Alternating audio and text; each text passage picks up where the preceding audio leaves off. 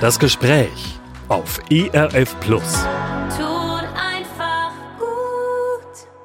Ein herzliches Hallo. Mein Name ist Oliver Jeske. Wie gehen verschiedene Generationen miteinander um in der Bundespolitik und warum lohnt es sich, sich bereits als junger Mensch politisch zu engagieren? Um diese und weitere Fragen ging es bei einer Diskussion der Konrad-Adenauer-Stiftung am 7. September 2023 in Berlin. Auf dem Podium waren ein amtierender und drei ehemalige Vorsitzende der Jugendorganisationen von CDU, SPD, Grünen und FDP. Im Konkreten Ramona Popp, von 2000 bis 2001 war sie die Bundessprecherin der Grünen Jugend. Weiterhin Nils Annen, von 2001 bis 2004 Bundesvorsitzender der Jusos. Außerdem Ria Schröder, sie stand von 2018 bis 20 den jungen Liberalen als Bundesvorsitzende vor. Und last but not least Johannes Winkel. Er ist der amtierende Bundesvorsitzende der Jungen Union. Das Gespräch, das Sie jetzt hören, moderiert Jochen Rose. Bei der Konrad-Adenauer-Stiftung ist er zuständig für Wahl- und Sozialforschung. Seine erste Frage richtete sich an Ramona Popp von den Grünen. Wenn Sie zurückdenken an Ihre Zeit als Bundessprecherin der Grünen Jugend, was war, was war da so wichtig? Was waren die Themen oder die Anliegen? Was stand auf der Agenda? Das ist ja schon so lange her, wie Sie ja noch mal eingangs ja auch betont haben, ähm, dass ich, äh, glaube ich, nicht die Älteste in der Runde bin, oder zumindest Richtig, die Älteste an der Stelle. Ähm, es ist tatsächlich verblüffend, weil ich darüber noch mal nachgedacht habe, natürlich in Vorbereitung auf diese Veranstaltung. Ähm, damals regierte Rot-Grün, also es war eine ähnliche Situation wie heute, dass alle mit den Grünen unzufrieden waren gefühlt äh, in der Regierung. Es hat uns nicht geschadet zum Schluss. Insofern ne, sozusagen äh, Egal, das ist ein anderes Thema. Aber was uns damals beschäftigte, war tatsächlich die Frage des Klimawandels, hieß es damals ja noch ein bisschen äh, freundlicher als Klimakrise, womit wir ziemlich alleine waren. Und ich erinnere mich, dass ähm, wir aber als Grüne Jugend äh, gemeinsam, ich erinnere mich noch auf jeden Fall Hildegard Müller von der Jungen Union, versucht haben, ein Bündnis zu machen zum Thema ähm, Alterssicherung. Äh, das Thema der, der Rente und der Vorsorge fürs Alter hat uns damals auch beschäftigt. Und ich würde mal behaupten, beide Themen sind bis heute nicht wirklich gelöst. Insofern gibt es da noch was zu tun. Und solange begleiten mich diese Themen tatsächlich auch in meinem politischen Leben, mal vielleicht zwei äh, Schlaglichter darauf zu werfen. Herr Annen, wie war das bei Ihnen? Ja, also erstmal vielen Dank für die Einladung. Freue mich über diese Runde. Ähm, das ist eine schöne Idee. Wir haben, ich habe natürlich auch darüber nachgedacht und es gab eine ganze Reihe von Themen. Die Frage, wie geht man mit der Berufsausbildung um? Ähm, eine meiner Vorgängerinnen, Andrea Nahles, hatte ja eine solche Kampagne für die sogenannte Umlagefinanzierung auf den Weg gebracht. Das hat uns damals schon beschäftigt. Also die ganze Frage, wie man auch ein Thema, was bis heute eine Rolle spielt, mehr Anerkennung für berufliche Ausbildung hinbekommen kann. Die Frage Mindestlohn, das war damals noch nicht die Position meiner Partei. Das war etwas, was wir gefordert haben. Aber die eigentliche Antwort ist, glaube ich, die Auseinandersetzung der Jusos, deren Vorsitzender ich damals sein durfte, äh, mit der Agenda 2010 ähm, von Gerd Schröder. Und das war eine inhaltliche Auseinandersetzung. Ähm, wenn man dann so ein bisschen älter wird wie ich, äh, vergisst man ja meistens auch die unangenehmen Teile sozusagen dessen. Es bleiben so schöne Anekdoten äh, so haften. Das ist eine schöne Eigenschaft des, äh, des menschlichen Umgangs mit Krisen, aber es waren schon harte Auseinandersetzungen. Und ähm, das hat, glaube ich, den, den Juso-Verband sehr geprägt. Das hat die SPD schon auch auf eine ziemliche Probe gestellt. Ähm, und äh, das prägt auch meine, meine Erinnerung an diese Zeit sehr. Also es gab viele tolle Initiativen und das eine oder andere haben wir ähm, ja in den letzten Jahren erst durchgesetzt. Ähm, das zeigt, wie langfristig manchmal man denken muss und wie, wie stark man dranbleiben muss, dass es nicht von heute auf morgen geht. Aber diese Auseinandersetzung, die fielen ja in meine Zeit als Juso-Bundesvorsitzender und ähm, das, äh, das war schon in jeder Hinsicht ein Erlebnis. Frau Schröder, wie ist das in Ihrer Zeit? Naja, auch erstmal von meiner Seite vielen Dank für die Einladung. Ich kann bei einem Thema direkt an Frau Popp anknüpfen. Also das Thema Rente war etwas, was äh, uns in meiner Zeit auch sehr beschäftigt hat und glaube ich, würde ich auch zustimmen, äh, nach wie vor ungelöst ist. Es gibt aber auch Themen, die anders nochmal auf der Agenda stehen. Klimawandel war in meiner Zeit äh, als Juli-Bundesvorsitzende ein ganz zentrales Thema, weil Fridays for Future angefangen haben, auf die Straße zu gehen, während ich Jugendorganisationsvorsitzende war. Und wenn viele, auch zehn, hunderttausende junge Menschen sich für ein Thema einsetzen, dann hat das auch bei uns im Verband große Debatten auf, ausgelöst. Geht man äh, auf Fridays for Future zu? Äh, reicht man ihnen die Hand oder äh, probiert man auch sie in die Jugendorganisation hineinzuholen, in den in die organisierte Politik, in der wir uns ja nun alle auch schon organisieren und warum sollte denn dann äh, diejenigen, die jetzt einmal auf die Straße gehen, weshalb sollten die dann plötzlich so viel mehr Aufmerksamkeit bekommen? Also wir haben viele Debatten da auch geführt, aber glaube ich ganz stark auch immer den Fokus darauf gehabt, dieses Thema, was junge Menschen eben mit einer anderen Dringlichkeit beschäftigt, auch in äh, der FDP zu verankern und stärker in den Vordergrund Vordergrund zu rücken. Das war auch ein großes Thema meiner Zeit. Und ich würde vielleicht noch ergänzen, weil ich glaube, dass ähm, das, was Sie eingangs gesagt haben, Herr Dr. Rose, zum Thema Generation ein Stück weit stimmt. Aber es gibt natürlich auch immer prägende Ereignisse in einer Generation. Und wir hatten 2019 den Europawahlkampf, der in meine Zeit fiel, und dann den Beginn der Corona-Zeit. Und ich habe immer betont, gerade dann, wenn ich auch mit älteren Parteifreundinnen und Parteifreunden im Kontakt war, wie eigentlich unsere Wahrnehmung von Europa ist, nämlich dass die meisten von uns aufgewachsen sind in einem Europa ohne Grenzen und dass die meisten auch äh, ihr erstes Taschengeld eigentlich schon in Euro bekommen haben. Und da hat man immer gemerkt, da ging so ein, war so ein Aha-Moment bei vielen Älteren, die gemerkt haben, okay, das ist ein bisschen eine andere Wahrnehmung als das, was wir vielleicht hatten.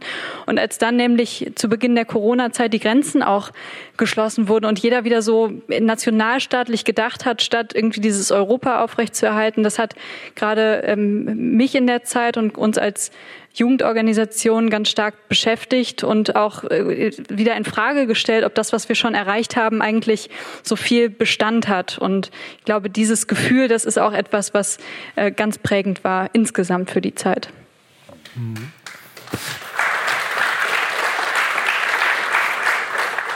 Herr Winkel, wie ist es heute? Ja, also es gibt viele Anekdoten, die ich aus meiner Zeit in der Jungen Union erzählen kann. Nicht alle äh, sind dafür bestimmt, hier auch erzählt zu werden. Ähm, was mich natürlich besonders geprägt hat jetzt in der kurzen Zeit, in der ich Vorsitzender bin, ist natürlich der, der, der russische Angriffskrieg.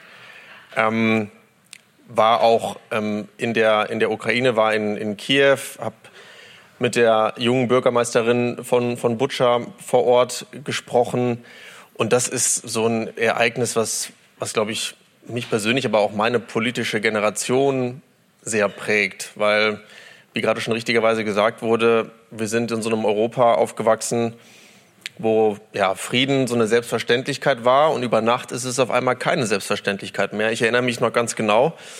Ich habe äh, im Februar 22 ähm, ähm, habe ich im Bundestag gearbeitet als, als, als Rechtsreferendar einer Station und ich erinnere mich noch ganz genau, als ich dann aufgewacht bin und dann hatte ich schon total viele WhatsApp auf dem Handy. Okay, Putin hat jetzt wirklich endgültig angefangen. Und das war irgendwie so eine Schwere auf einmal in mir drin, weil ich dachte, okay, krass, du bist jetzt hier in so einer jungen Generation, die mit einem Krieg in Europa aufwächst, aber dann trotzdem auch direkt irgendwie versuchen, eine politische Reaktion zu zeigen. Ähm, das haben wir, glaube ich, ähm, als Junge Union, aber auch mit allen anderen äh, demokratischen Jugendorganisationen sehr gut gemacht. Und deswegen ist das so das, das prägende Ereignis ähm, für mich bisher in der Vorsitzendenzeit, die ja jetzt äh, noch nicht mit einem Dreivierteljahr sehr lang ist. Ähm, aber das prägt einen dann natürlich schon.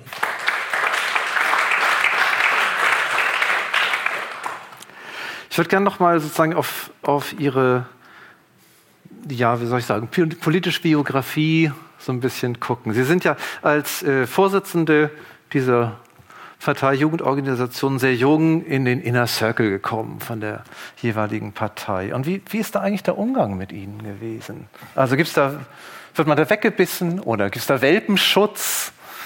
Ähm. Ich fange mal an. ähm, also weggebissen wurde ich von Friedrich Merz noch nicht. Ähm, noch, genau. Ähm, nein, da ich jetzt beispielsweise Friedrich Merz aus dem Sauerland, weil wir aus demselben Bezirksverband kommen, ähm, ganz, gut, ganz gut kenne, ähm, ist das eigentlich ein sehr freundschaftlicher Umgang. Also das, was man vielleicht manchmal dann so, so denkt, okay, das sind jetzt so die, die ganz großen Politiker, sind am Ende des Tages eben auch normale Leute wie du und ich und alle ähm, äh, kochen nur mit Wasser. Trotzdem natürlich ähm, ist es natürlich eine, eine große Ehre, da irgendwie äh, mitmischen zu dürfen. Auf der anderen Seite sage ich auch ganz ehrlich, gerade natürlich eine Partei wie die CDU, die ja auch nicht den allerniedrigsten Altersschnitt in Deutschland hat von den Parteien, ist natürlich auch angewiesen, dass sie eine gute Jugendorganisation hat, die sich auch mutig einbringt. Ähm, aber um Ihre Ausgangsfrage zu beantworten, ähm, es gab weder Welpenschutz, äh, das auch nicht, ähm, noch wurde ich da bisher von irgendjemandem an- oder weggebissen. Dann äh, mache ich mal weiter. Ähm, als ich ja bei den Grünen angefangen habe, das war Ende der 90er Jahre, und dann ähm, gründete ich einen Grünen Landesverband, Grüne Jugendlandesverband in Nordrhein-Westfalen, ging dann weiter auf die Bundesebene. Das war für die Grünen schon schwierig, weil zum einen gab es eine Diskussion damals, manche mögen sich noch erinnern, das sei ja schlicht eine Eingenerationenpartei, die ja bald verschwinden würde, so alt 68er und so alles drumrum. Äh, und da käme ja nichts mehr nach und da war auch wirklich eine größere Lücke tatsächlich. Und dann kam sozusagen sehr viel Jugend nach, unter anderem ich. Und die Grünen selber taten sich schwer damit, dass sie eine Jugendorganisation Organisation hatten, weil das ja für die Altvorderen, wie sie nannten, Jürgen Trittin und Co. hieß, dass sie nicht mehr ganz so jung sind. Und damit haderten die auch so ein bisschen zu der Zeit wie eine Jugendorganisation. Äh, wir sind doch selber irgendwie hier noch die, noch die Jugend. Das war so ein bisschen die Situation, ähm, in die wir damals mit dem Jugendverband reinkamen. Und es war es gab keinen Welpenschutz, würde ich sagen. Und wir mussten uns auch einiges erkämpfen. Es gab damals keine Selbstverständlichkeit darin, dass äh, die Jugendorganisation in den Parteigremien auch nur kooptiert vertreten war. Ich habe ähm, auf einem Parteitag nahezu Retzo Schlauch aus dem Parteirat äh, rausgedrängt. Er musste in die letzte Abstimmung mit mir und gewann schließlich im dritten Wahlgang mit einem paar Stimmen vor mir. Das war sozusagen eine harte Auseinandersetzung, weil der Jugendverband nicht gesetzt gewesen ist. Das habe ich dann sagen, zum Ende meiner Amtszeit hinbekommen. Aber es war schon so ein bisschen auch ein Marsch durch die grünen Institutionen, den wir da damals auch gemacht haben. So insofern, ähm, ich glaube, das ist heute ein anderes Verhältnis, aber wir waren damals relativ jung als Jugendverband und die Grünen haderten ein bisschen damit, weil sie selber halt noch so jung waren.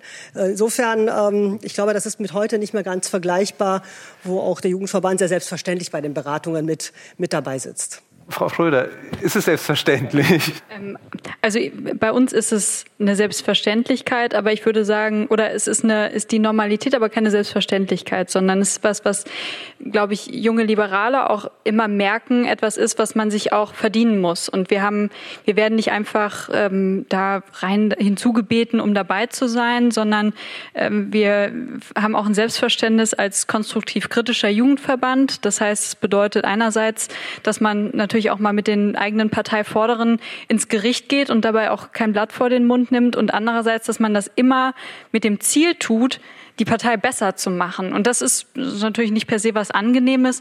Und das muss man sich auch ein Stück weit, ähm, also da muss man, glaube ich, den, das richtige Maß finden. Und ähm, wir haben gleichzeitig immer den Anspruch gehabt, ähm, inhaltlich programmatischer Motor der Partei zu sein. Und das ist natürlich auch was, was man erstmal erfüllen muss, diese Erwartung, auch immer neue Ideen zu bringen, auch die Perspektive junger Menschen einzubringen. Und ähm, ich glaube, das ist was, was sozusagen also man bekommt da einen gewissen Vertrauensvorschuss. Wir haben zum Beispiel auch zwei Plätze im Bundesvorstand. Also nicht nur die Bundesvorsitzende ist da vertreten, sondern auch ein Stellvertreter ähm, ist als beratendes Mitglied dabei. Ist auch was, was wir uns erkämpft haben, weil wir gesagt haben, wir bringen da jedes Mal so viele Anträge ein. Äh, da brauchen wir auch unseren Programmatiker mit am Tisch. Und der kann da jetzt nicht jedes Mal als Gast nur eingeladen werden, sondern der muss dauerhaft als beratendes Mitglied dabei sein. Also wir haben uns das erkämpft und es ist auch was, was, glaube ich, stellt jetzt keiner aktiv in Frage, aber wo, wo wir sozusagen die, den Druck auch aufrechterhalten müssen und auch immer wieder zeigen müssen, wir werden unserem Anspruch als programmatischer Motor gerecht, um auch diese Privilegien, die das am Ende sind, dass man dann da plötzlich mit 25 irgendwie mit Leuten zusammensitzt, die Minister waren oder sind und äh, da irgendwie einfach sei, seine Meinung erzählen kann und aber natürlich auch viele junge Menschen vertritt. Also es ist keine, ist nichts, was man geschenkt bekommt, sondern was wir uns erarbeitet haben und immer wieder erarbeiten. Aber wie, wie, wie fühlt sich denn das an, wenn Sie da plötzlich in die Runde müssen mit den Leuten, die Sie aus dem Fernsehen kennen? Ich bin ja ähm, in den Bundesvorstand der Jungen Liberalen gekommen, als wir in der APO waren. Also wir hatten da nicht so viele Minister. Ähm, okay. Und wir, wir saßen auch alle, also man kann es vielleicht, also wir saßen so gefühlt alle ein bisschen mehr so vielleicht zusammen auf der Couch als irgendwie in so einem großen Konferenzraum mit, äh, mit viel Abstand. Ähm, nicht, dass es tatsächlich so gewesen ist, aber wir saßen im gleichen Boot und ähm, dadurch, glaube ich, hat man schon auch immer gefragt, was sind eigentlich, was haben die jungen Liberalen hier beizusteuern? Und ich glaube auch dadurch, dass wir, Sie haben es vorhin angesprochen, ähm, die junge Zielgruppe, die junge Wählergruppe ist unsere stärkste Gruppe und das bedeutet natürlich auch, dass man nicht an den jungen Liberalen vorbeikommt, wenn man auch Wählerstimmen generieren möchte und auch zukünftig. Das ist ja unsere Hoffnung, dass die nicht nur heute äh, die FDP wählen und morgen dann, wenn sie in der entsprechenden Altersgruppe sind, zur SPD oder zur CDU wechseln, die auch an uns zu halten. Das werden wir sehen, wie das funktioniert. Aber das ist auf jeden Fall der Anspruch und deswegen sind wir auch, wir sind nicht nur die jungen Leute, sondern wir sind auch Expertinnen für eine ganz bestimmte Generation. Herr Ann, wie war das bei Ihnen? Sie haben es vorhin schon so einen Hauch angedeutet, aber. ja, also ähm, ich bin ja in den, ähm, in den Bundesvorstand dann als ähm, Parteivorstand, heißt es bei uns, als beratendes Mitglied gekommen, nachdem ich äh, JUSO-Vorsitzender geworden bin. Und man muss sich ja daran erinnern, ein großer Teil der damaligen Parteivorstandsmitglieder, zum Teil auch Ministerinnen und Minister, kamen ja auch aus der Juso-Arbeit. Und ähm, das waren aber sozusagen die, die unterschiedlichen Generationen, Heidemarie Wiczorek-Zeul, auch Gerhard Schröder, aber auch Leute wie Rudolf Scharping und andere, die zum Teil stellvertretende Juso-Bundesvorsitzende waren, Olaf Scholz, etwas jünger. Ähm, aber gerade diese Generation von, von Gerd und Heidemarie und anderen, das war ja eigentlich die, die Boomer-Generation. Und deren politische Erfahrung, ich glaube, dass das bei der Generation bei den Grünen ähnlich war, war, ähm, also Welpenschutz, das Wort kannten die gar nicht, weil da musste man sich durchsetzen. Ähm, und das waren auch harte Auseinandersetzungen. Und diese Strömungen, die es bei den Users immer gab und ich glaube auch immer noch gibt, aber glaube ich nicht mehr ganz so wichtig sind, das hat äh, diese Generation extrem geprägt. Also es war immer nur in einer riesen Generation, in einer großen Kohorte sich durchsetzen ähm, mit unterschiedlichen Instrumenten. Dazu gehörte auch die ideologische Auseinandersetzung. Man musste sich also gut auskennen in marxistisch-leninistischer Terminologie, also marxistisch-leninistisch nicht so, aber manchmal auch.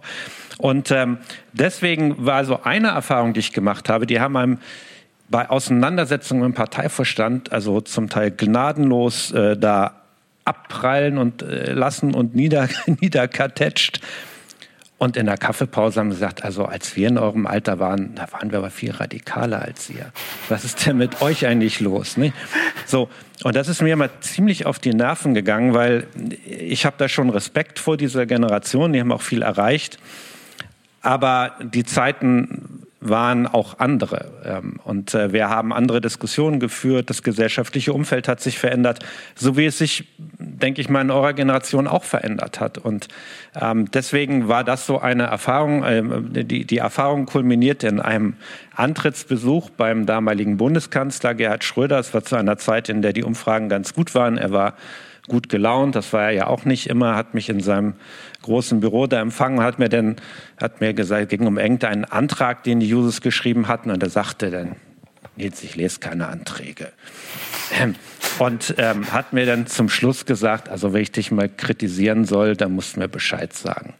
Weil er das immer noch so kannte aus seiner Zeit ähm, wie man in die Presse kommt. Und also es gab diese zwei Gesichter. Welpenschutz gab es nicht. Wir mussten uns schon durchkämpfen und vor allem musste man sich durchsetzen gegen eine User-Generation, die eigentlich der Meinung war, sie haben das alles schon mal erlebt. Es war alles viel, viel härter und sowieso alles viel besser damals. Frau Popp, Sie haben unter dieser Generation auch gelitten oder?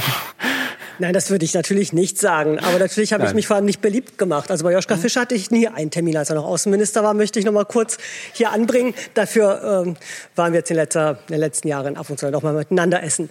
Ähm, also den Termin gab es nicht und ich habe mich nicht beliebt gemacht, weil ich auf dem Parteitag dann relativ klipp und klar gesagt habe, ihr müsst uns schon zuhören, weil wir sind schon, Joschka und Jürgen werden es ja auch nicht ewig machen. Irgendwann sind wir ja auch dran und dann bestimmen wir über diese Partei. Das war jetzt vielleicht auch nicht das, was äh, die gerne hören wollten. Ähm, so insofern ist das, glaube ich, ähnliche Erfahrung. Das war eine Generation, die natürlich sozusagen aufgebrochen ist, um irgendwie diese Republik zu verändern. Und da kommen welche und sagen ihnen irgendwie, seid aber jetzt ganz schön äh, selber irgendwie an der Macht und äh, habt keine, keine Ahnung, keine Prinzipien mehr, whatever. Und das, damit taten die sich, glaube ich, tatsächlich ähm, auch schwer. Das war halt eben bei mir ja auch diese prägende Zeit der rot-grünen Bundesregierung, wo ja auch die Grünen ein paar Federn gelassen haben, wo aber eben auch wahnsinnig viel, zumindest auch mein, meines Eindrucks nach, sozusagen gesellschaftspolitisch ja auch bewegt worden ist. Also wer mag sich heute noch daran erinnern, dass tatsächlich äh, bis Rot-Grün nicht verboten war, in Deutschland seine Kinder zu schlagen, äh, beispielsweise. Das, ähm, ne, und alles, was gesellschaftspolitisch ähm, mit der eingetragenen Lebenspartnerschaft äh, begonnen worden ist, was dann jetzt Gott sei Dank eben auch in der Ehe für alle dann auch gemündet ist zu einem irgendwann gefühlt 20 Jahre später. Also das war ja auch ne, eine Bewegung, die, die ja auch gut war für, würde ich jetzt natürlich immer sagen und äh, weiß ob das hier alle teilen, die gut war für, für die Bundesrepublik. Aber es gab eben noch die harten Auseinandersetzungen, der NATO-Einsatz äh, in, in Serbien äh, wegen des Kosovo-Kriegs beispielsweise war sicherlich nicht so prägend wie der Angriff äh, Russlands auf die Ukraine. Definitiv nicht, weil das was völlig anderes ist. Also sozusagen, ich bin ja in Rumänien geboren und aufgewachsen. Ähm, hat für mich vielleicht nochmal emotional nochmal eine stärkere Tragweite als für, für manche Westdeutsche. Aber es war trotzdem auch eine Zäsur. Das war der erste, wie auch immer, die erste Beteiligung Deutschlands an einem NATO-Einsatz nach dem Zweiten Weltkrieg. Und das macht eine rot-grüne Bundesregierung. Ähm, das hat sozusagen sehr, sehr schnell diese Bundesregierung geprägt am Anfang. Die Grünen sind nicht rausgegangen aus der Regierung. Sozusagen, manche kennen ja noch die sagenhafte Rede von Joschka Fischer auf dem Parteitag. Und der Jugendverband war da auch gespalten auf, ne, hält man das alte äh, Prinzip des Pazifismus hoch oder sieht doch, dass es notwendig ist, das zu tun. Das waren eben auch, ne, bei uns waren es eher diese Auseinandersetzungen, bei euch war es ja eher die Agenda 2010, die bei den Grünen, habe ich das Gefühl, nicht ganz so schlimme Spuren hinterlassen hat wie bei der SPD. Ähm, aber das war natürlich eine Umbruchzeit. So, wenn heute behauptet wird, nie waren die Zeiten irgendwie stärker im Umbruch als heute. Na ja, wer länger Politik macht, weiß, dass vor 20 Jahren die Welt jetzt auch nicht irgendwie ähm, in Frieden dalag und man ein bisschen streicheln musste als, Bund als Bundesregierung. Ne? Also insofern, es gab damals harte Auseinandersetzungen und es waren, war auch eine Generation dran, die auch mal endlich zupacken wollte. Ne? Und äh, weil Sie es gerade gesagt haben, ich habe es gerade anekdotisch ja erzählt, ich gehörte politisch zur Generation Kohl muss weg. Für mich war Bundeskanzler Helmut Kohl ein Wort. Seitdem ich in Deutschland lebte, gab es dieses eine Wort. Und es musste irgendwann auch, fanden wir damals tatsächlich auch ein, ein Wechsel her. Der kam dann ja auch 98 und diese Generation wollte was und sie wollten nicht, dass die Jungen in die Butter vom Brot nehmen. Ich finde, an diesen beiden Beispielen merkt man einen ganz spannenden äh, Perspektivunterschied. Ich glaube, es macht einen großen Unterschied, ob man Vorsitzender von der Jugendorganisation ist, wenn die Mutterpartei in der Regierung ist oder wenn sie in der Opposition ist. Ähm, das merke ich auch jetzt, auch jetzt ganz stark. Also wenn die, also ich habe ja die junge Union sozusagen immer erlebt als die äh, als in, in der Zeit Bundeskanzlerin Angela Merkel. Das ist das, was es damals für, für sie war, das Wort für meine Generation. Und da war die junge Union natürlich immer so ein Stück weit auch konservatives Korrektiv gegenüber der CDU in der Bundesregierung. Und ich merke das ganz stark dass man jetzt, wenn man in der Opposition ist, Oppositionsjugendorganisation, man natürlich in erster Linie mal gemeinsam mit der mit der Mutterpartei dafür arbeitet, überhaupt wieder in die Regierung zu kommen. Und deswegen finde ich diese, diesen Perspektiv, diese Perspektivunterschiede ganz spannend, weil ich glaube, dass eine Jugendorganisation, die deren Mutterpartei in der Regierung ist und ja auch ganz konkrete Entscheidungen trifft, statt wie in der Opposition äh, natürlich äh, vor allen Dingen ähm, ja, kritisiert und Anträge stellen kann, aber keine konkreten Sachen umsetzen kann, ähm, dass man eine, da eine ganz andere Rolle einnimmt. Und ähm, deswegen finde ich das gerade eine spannende Perspektive von Ihnen beiden in Ihrer Zeit. Sind Sie denn auch der Experte für die Jugend innerhalb der Partei? Ja, das würde ich mal für mich in Anspruch nehmen. Also ich bin jedenfalls, ich bin jedenfalls von der Jungen Union ähm, äh, legitimiert durch den Deutschlandtag. Das ist eine eine Jugendorganisation, die über 90.000 Mitglieder hat und ähm, die größte äh, parteipolitische Jugendorganisation ähm, in Deutschland ist. In den letzten Jahren haben wir es, oder bei der letzten Bundestagswahl jedenfalls auf Bundesebene haben wir es gesehen, dass ähm, die junge Generation stark bei den Grünen und bei der FDP beheimatet war. Das versuchen wir natürlich 25 zu ändern. 22 in NRW haben wir es auch schon ganz gut äh, hinbekommen. Äh, jedenfalls den, ich sage jetzt mal, nicht linken Teil der Jugend für die CDU zu begeistern. Und ähm, ja, insofern natürlich. Und ähm, das mache ich natürlich auch innerhalb der, innerhalb der Partei deutlich. Und das muss ja auch unser Anspruch sein. Und wird auch akzeptiert. Ja, ob das akzeptiert wird, ist dann eigentlich nur eine zweite Frage. Also Hauptsache, man macht es überhaupt deutlich. Und ähm, ich sag mal so, mein, mein Kurs jetzt persönlich ist ich mache jetzt keine Kritik, um irgendwie in die Zeitung zu kommen, sondern in der Sache. Ähm, aber wenn die Kritik nun mal sachlich berechtigt ist gegenüber der Mutterpartei, dann äußere ich sie auch. So. Also keine Kritik als Selbstzweck, sondern eine Kritik in der Sache. Und das ist, glaube ich, eine Position, die jedenfalls in der Jungen Union auch so akzeptiert wird. Herr Ahn, Kritik in der Sache hatten Sie damals auch. Sie haben es am Anfang ein bisschen angedeutet. Das wurde dann, war ja auch sehr medial präsent. Äh, ich glaube, der Genosse der Bosse kam von Ihnen. Zumindest haben Sie es auch. Äh, Sie haben sich zumindest äh, dieser Formulierung auch bedient. Wie war das dann? Gab es dann irgendwie ein klärendes Gespräch oder ging man mit Muffensausen in den nächsten äh, Parteivorstand? Nein, es gab, es gab kein klärendes Gespräch. Ich glaube, äh, wenn, ich das, wenn ich das richtig in Erinnerung habe, ich meine, es war schon ja eine, eine sehr harte Auseinandersetzung, weil es um grundsätzliche Fragen ging und die Users haben, das ist im Wesentlichen, glaube ich, bis heute so, in der Regel doch den, den linkeren Teil der SPD ähm, bei den jungen Leuten organisiert, aber auch über die jungen Mitglieder hinaus artikuliert.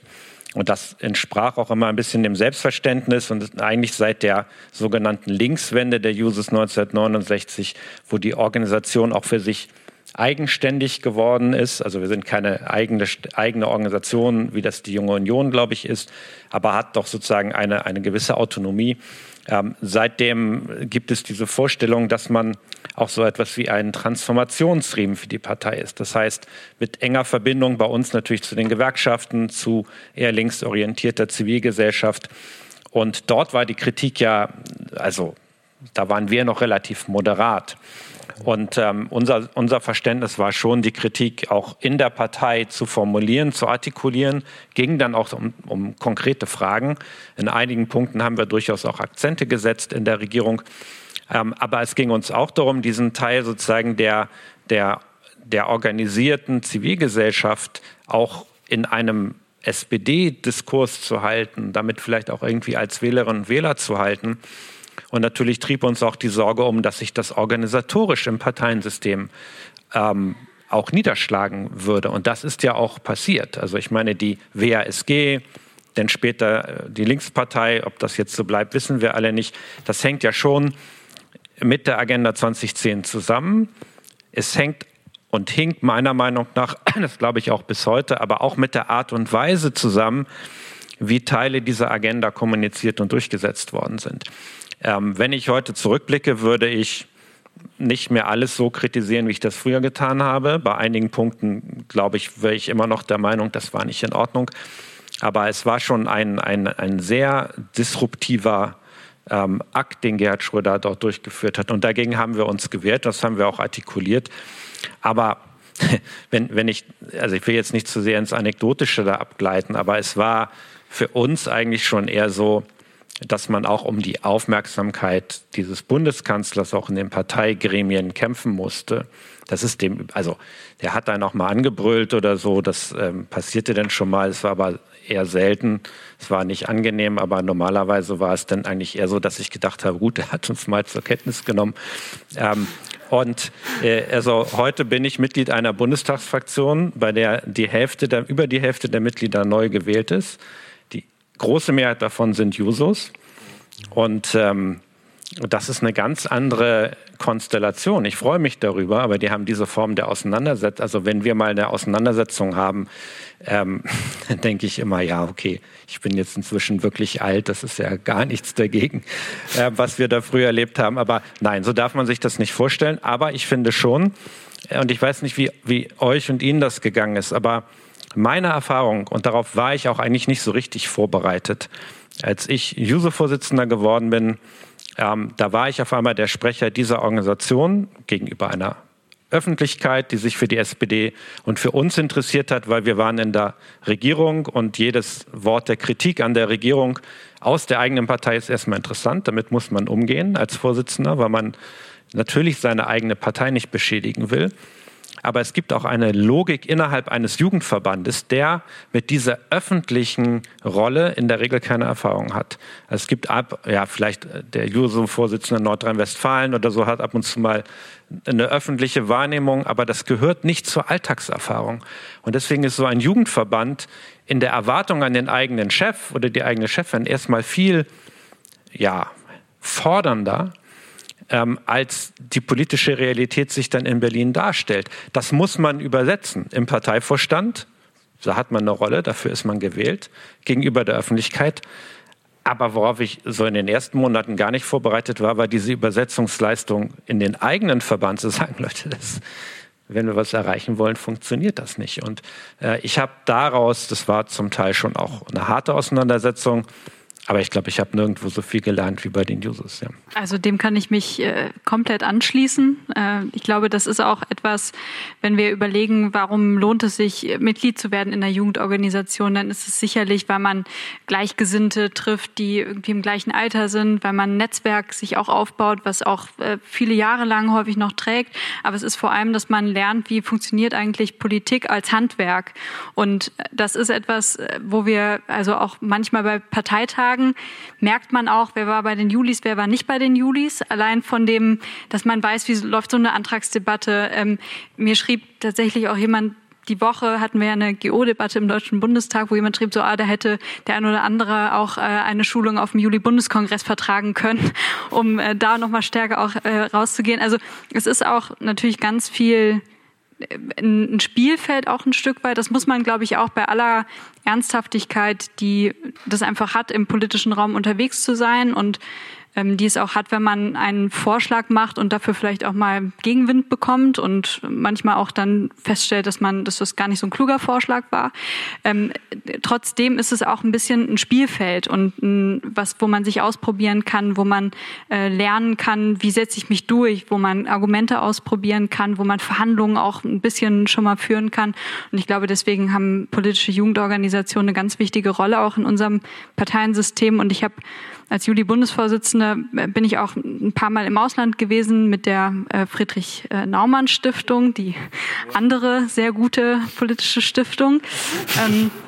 Und habe da eben auch häufig mit äh, jungen Menschen aus anderen Ländern gearbeitet, wo es häufig diese Strukturen nicht so stark gibt, wie wir das in Deutschland haben und wo die ganz stark erstmal kämpfen für Anerkennung in der Partei, wo junge Menschen irgendwie bis sie fünf oder also Menschen bis sie 50 sind überhaupt nicht in Frage kommen für politische Ämter ähm, und wo es auch diese diese Struktur gar nicht gibt und deswegen bin ich auch total dankbar, dass es das gibt, dass man sich darin engagieren kann. Wir sind ja auch ein unabhängiger Verband als junge Liberale liberal. Das heißt, man kann auch erstmal, und ich habe es so gemacht, ich war erst in der liberalen Hochschulgruppe, dann bin ich Mitglied der Julis geworden und dann habe ich mich getraut, in die FDP zu gehen.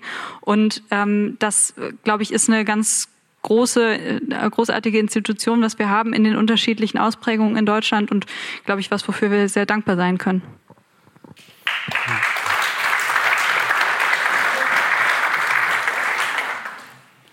Frau, Frau Popp, fanden Sie es äh, in der politischen Debatte ein Vorteil, sozusagen jung zu sein, um sich Gehör zu verschaffen? Ist das ein, ein Kapital, dass man sozusagen seine Stimme eher hörbar machen kann? Oder ist das eher ein Nachteil, dass man jetzt, wenn wir über Öffentlichkeit reden? Jetzt sind hier ja lauter ehemalige aktuelle Bundesvorsitzende von Jugendorganisationen, die halt Politik machen. Es gibt ja auch zahlreiche, die das nicht mehr tun. Das heißt sozusagen, dass wir hier, ja. die, die wir hier stehen, äh, uns ja offensichtlich irgendwie durchgesetzt haben. Das Handwerk haben wir oft in den Jugendverbänden tatsächlich gelernt, auch die Netzwerke, auch das ist nicht zu unterschätzen. Die Netzwerke sozusagen innerhalb der eigenen Partei und die Netzwerke sozusagen über die Parteigrenzen hinweg. Ähm, das, das trägt natürlich dazu bei, dass man eben politisch ähm, vorwärts kommt. Ähm, was die Frage der Durchsetzungsfähigkeit angeht, würde ich eher ein Jein sagen. Also es, ist, es war nicht immer einfach und ich füge hinzu, auch als junge Frau nicht einfach. Ich bin ja relativ ähm, früh Abgeordnete geworden im Berliner Landesparlament, im Abgeordnetenhaus und bin auch sehr äh, zügig in den Finanzausschuss gegangen. Ähm, es dauerte schon so ein, zwei Jahre, bis man mich nicht mehr für die Praktikantin hielt, die irgendwie die, nur die Ordner so rüberreicht, sondern tatsächlich auch selber was sagt. Und natürlich ist es dann immer so ein bisschen die Methode, du musst dann halt irgendwie das richtig krachen lassen, was mir eigentlich gar nicht so liegt, damit dich überhaupt mal einer wahrnimmt und ernst nimmt. So, und ich bin eigentlich schon froh, wenn ich mich jetzt auch so umschaue in den Bundestagsfraktionen, auch in den Landtagsfraktionen, dass doch so viele junge und auch junge Frauen Politik machen weil das war damals, ich sage jetzt echt schon damals, ne, das ist schon ein paar Jährchen her, 20 Jahre war ich im Landesparlament hier in Berlin und das war vor dann so ne, 22, 23 Jahren so, dass ich dachte, jetzt ziehst du schön irgendwie das graue Kostümchen an, damit man dich auch ernst nimmt. So, ich bin dann irgendwann, habe ich beschlossen, ich mache das jetzt nicht mehr und ich bin schon froh, dass es eine jüngere Generation gibt, die sagt, so hier stehen wir und wir sind jung und klar können wir nicht alles wissen und alles können, weil wir halt eben mit unserer Lebenserfahrung hier antreten, um Politik zu machen. Und dann finde ich es immer ein bisschen schwierig, wenn selbst ich da drauf gucke und sage, na ja, werd du erst mal erwachsen und so und liest mal erst drei Haushaltspläne durch und dann weißt du schon, wie das mit dem Geld funktioniert. Vielleicht besser, als wenn du jetzt einfach nur sagst, das Geld muss jetzt irgendwie für irgendwas her. So, aber nichtsdestotrotz hat das ja seine Berechtigung, genau mit dieser Lebenserfahrung und Kenntnissen zu sagen, ich habe aber ja auch eben in einer Demokratie, One Man, One Woman, One Vote, auch ein Recht dazu, genau damit anzutreten und Politik zu machen. So insofern man lernt die Durchsetzungsfähigkeit, ähm, aber man lernt sie halt eben dann auch auf dem späteren Lebensweg und ähm, wenn man sie nicht hätte, dann würden wir, glaube ich, alle hier nicht mehr stehen.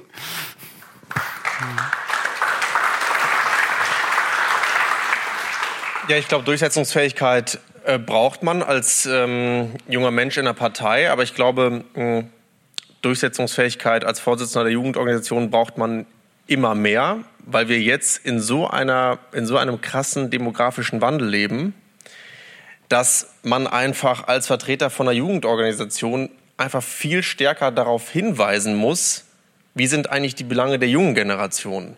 Also ich sage das immer, im Bundeshaushalt, jetzt haben wir ja gerade Haushaltswoche, wird ungefähr ein Drittel des gesamten Geldes, was der Staat einnimmt, in das Rentensystem bezuschusst.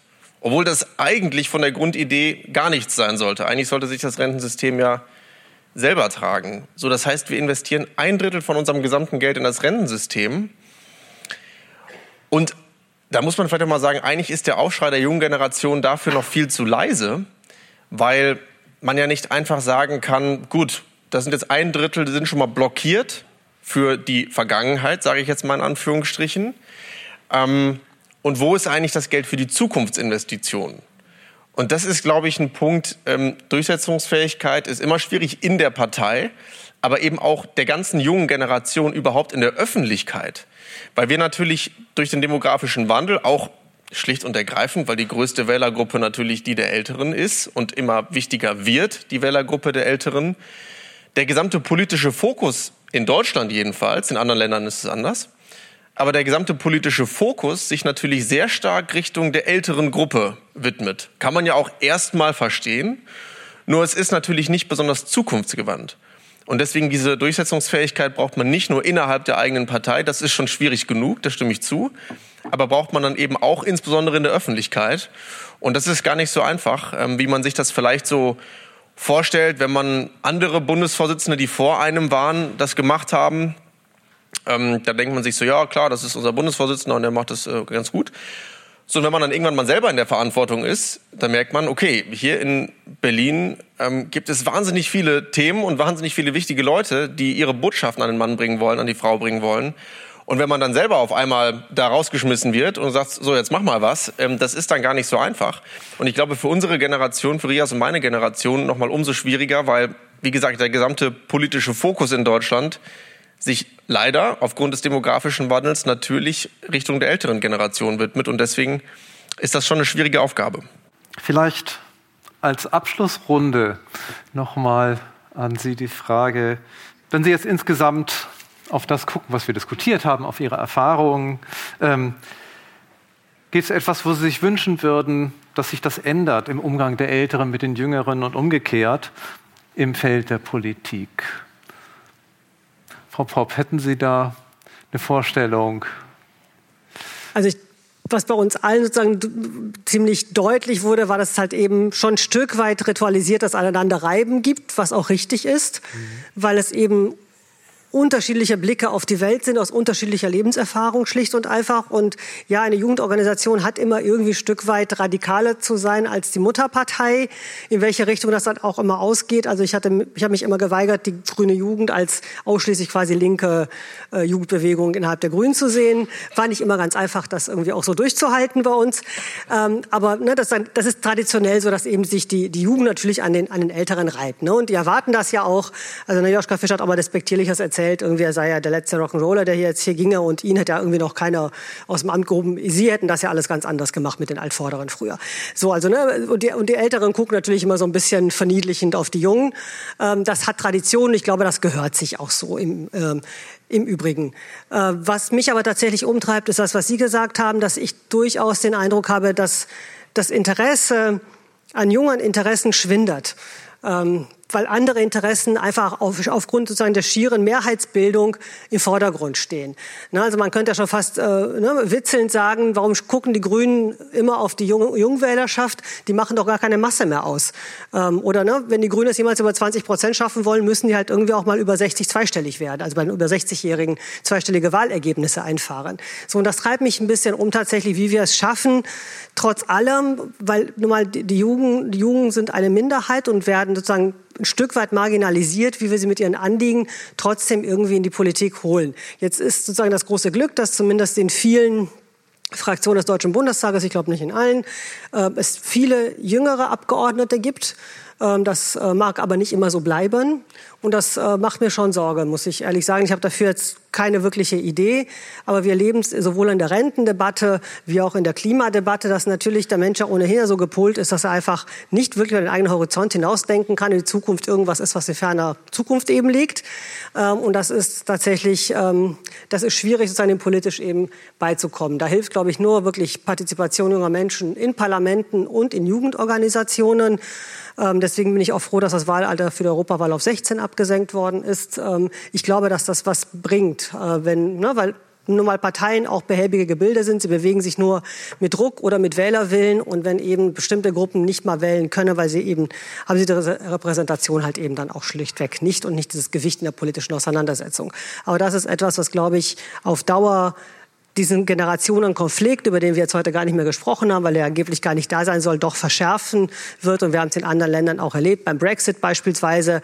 Klar kann man sagen, die Jungen waren selber schuld, weil sie lieber feiern gegangen sind, als irgendwie wählen zu gehen. Aber sie wachten halt eben auf und die Alten haben für den Brexit gestimmt.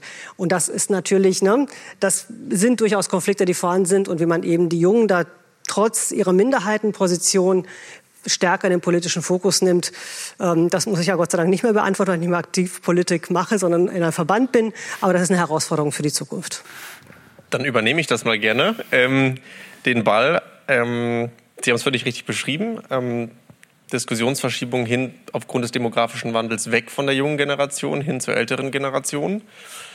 So, und was die Jugendorganisationen dann machen können, ist eben, weil ja die Entscheidung Gott sei Dank im Deutschen Bundestag getroffen werden, möglichst viele von ihren Mitgliedern dazu ermutigen, sich für den Deutschen Bundestag aufstellen zu lassen, beziehungsweise überhaupt in eine Aufstellungsversammlung reinzugehen als Kandidat in, bei der Partei im, im, im, Kreisverband oder wo auch immer die Entscheidung für den Deutschen Bundestag ähm, getroffen wird. Und das ist, glaube ich, eine, ein Kernanliegen von einer Jugendorganisation, dafür zu sorgen, dass im Deutschen Bundestag oder im Landtag, Kreistag, wo auch immer, auf welcher Ebene, so viele junge Menschen sitzen, wie auch, wie, wie es nur geht. Und ähm, das sehe ich als eine ganz, als eine ganz starke äh, Aufgabe ähm, von einem Vorsitzenden ähm, ähm von der Jugendorganisation an, möglichst viele Leute dazu ermutigen, den Schritt auch in die Berufspolitik zu gehen, ins Parlament zu gehen, um dann eben auch die Entscheidung für die eigene Generation dann mitzutreffen. Und das ist, glaube ich, eine Aufgabe, ähm, die jeder Jugendorganisation in ähnlicher Weise bevorsteht.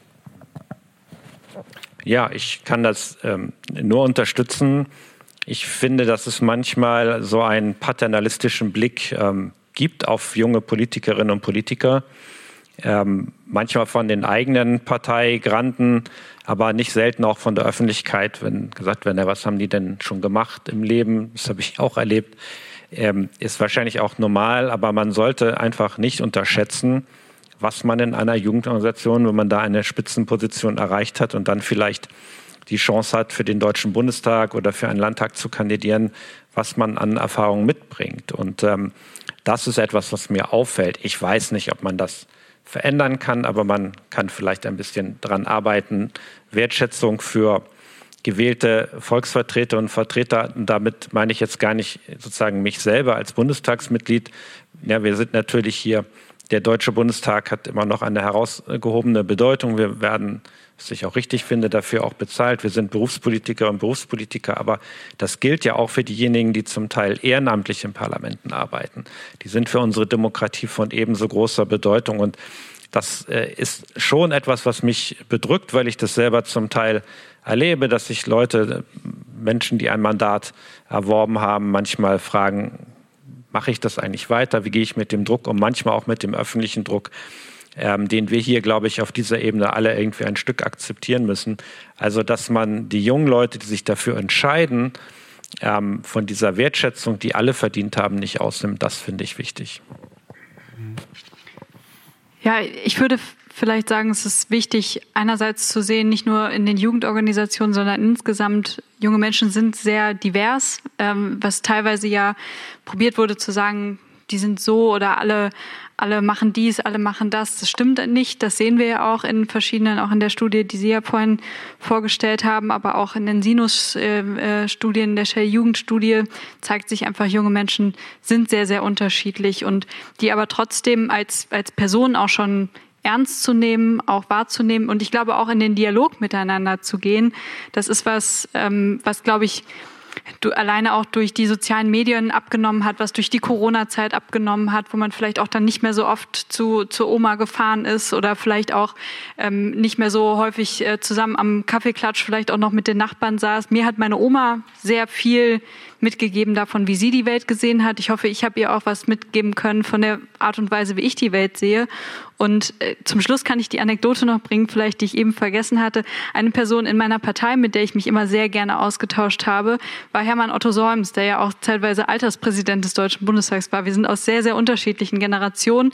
Aber, und da kann ich anschließen, wir waren uns ähm, bei der Frage des Wahlalters zum Beispiel immer sehr, sehr einig. Wir wollten sogar ab Null, weil sobald man wählen kann, sollte man ins Wahllokal gehen. Und wenn das mit zwölf ist, dann ist es mit zwölf. Und wenn es mit 18 eben erst ist, dann mit 18. Ähm, aber das, das finde ich ist einfach, das vielleicht so ein bisschen als Essenz das mitzunehmen.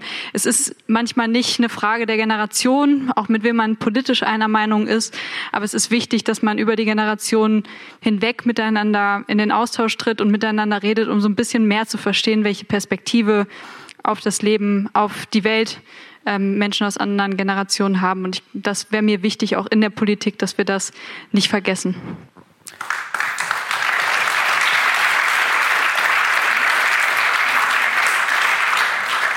Ja, ein ganz, ganz herzliches Dankeschön für all die Einsichten, ähm, auch für die Werbung für Politik, die Sie hier gemacht haben.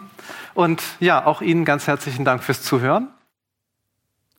Soweit die Diskussion zum Thema Politik und Generationen vom 7. September 2023 der Konrad-Adenauer-Stiftung in Berlin.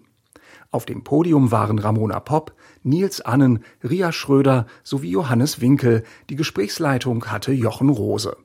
Ich hoffe, dass wir mit diesem Einblick in die Abläufe des politischen Berlins die Erkenntnis wecken konnten, es lohnt sich, sich für unsere Gesellschaft zu engagieren, auch politisch.